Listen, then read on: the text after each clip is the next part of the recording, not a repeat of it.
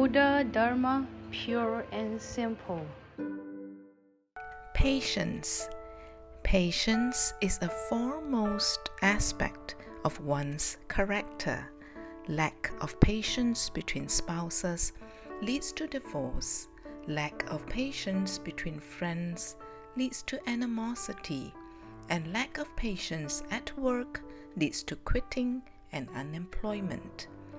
It is said in the sutra that those who cannot take in slander, criticism, or verbal abuse by others as if they were sweet nectar cannot be called a great person of strength. Many believe that patience means not to retaliate physically or verbally and is a sign of weakness. However, patience takes strength and wisdom. It bears the meaning of understanding, acceptance, responsibility, and mediation. When criticized, a person lacking self restraint will retaliate. When taken advantage of, someone who feels wronged will seek revenge. If one does not have the power to accept and shoulder responsibilities faced with all manner of people, situations, and wealth, will a life without patience be a happy one? Sometimes patience is practice, not just for oneself, but for the sake of others.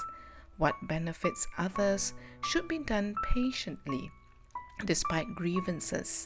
What does not benefit others should not be done, despite the loss of benefits. Once there was a Buddhist temple. When devotees came to pray, it is customary for them to strike the big gong and offer incense and flowers. One day, the big bronze gong became extremely unhappy and complained to the bronze Buddha. Oh Buddha, you and I are both made of bronze. Why do devotees prostrate to you, offering flowers and candles? Not only am I deprived of the same treatment, they even strike me and say things like, the louder the better, so that the Buddha will hear us. I cannot bear this. The Buddha listened and answered, O Big Gong, do not feel wronged. Remember the day when I was forged. The craftsmen pounded and hammered my head. They poked and scraped my ears. I had endured much pounding and hammering, hardships and complications to become a Buddha, whom people pay respect to. All this honor comes from patience. The good karma and conditions I accumulated from my practice and my patience are what draw people to me. You, on the other hand, cannot endure such minor and harmless strikes. You cry out, Gong! whenever you are struck. Of course, we will be treated differently. One day, Wang Yangming, the philosopher, took his students on a trip and they saw two ladies arguing on the street. One yelled, You have no conscience. The other replied, You're unreasonable. Wang remarked to his students, Hear ye, hear ye. Here is a lesson on discipline. The students asked, Teacher, where is the discipline in this?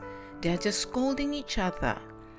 Wang answered, To be demanding of others is to berate them.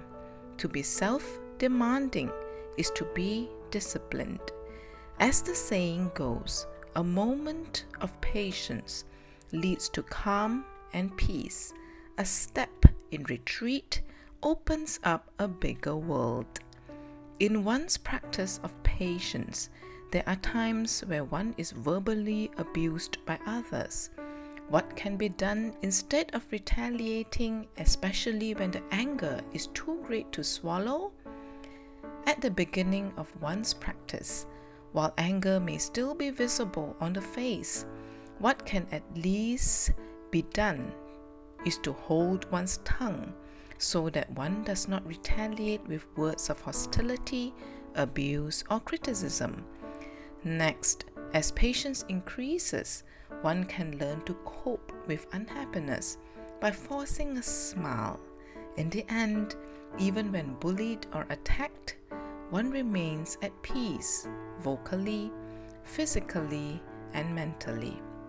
The highest level of patience is a mind that does not compare or calculate towards others, thus, the ability to face all situations with unaffected calmness. A face with no anger is a true offering. A mouth that speaks no anger is fragrant and fresh. A lasting smile is a form of offering. Speaking good words and refraining from harmful language will also earn the respect of others. Is it an advantage or disadvantage to be patient? The answer is the former. Patience may be seen as putting oneself down, but this is not the case. Patience increases one's interpersonal affinities, wisdom, compassion, and strength. The benefits of practicing patience are unparalleled. Patience is neither passively compromising nor holding in one's anger. It is kind and compassionate tolerance for others. Those who practice patience and compassion truly understand that all are one and equal. They understand that fighting disputes with disputes is a never ending cycle. Ending disputes with patience is the true display of Dharma. Accept disagreements with a tolerant mind and refrain from comparing and calculating. If achieved, everything, with or without reason, will become a chance for personal growth and an increase in merit and virtue. The greatest benefit of practicing patience would be the ability to regard everything with an ordinary mind. Please tune in same time next week as we meet on air.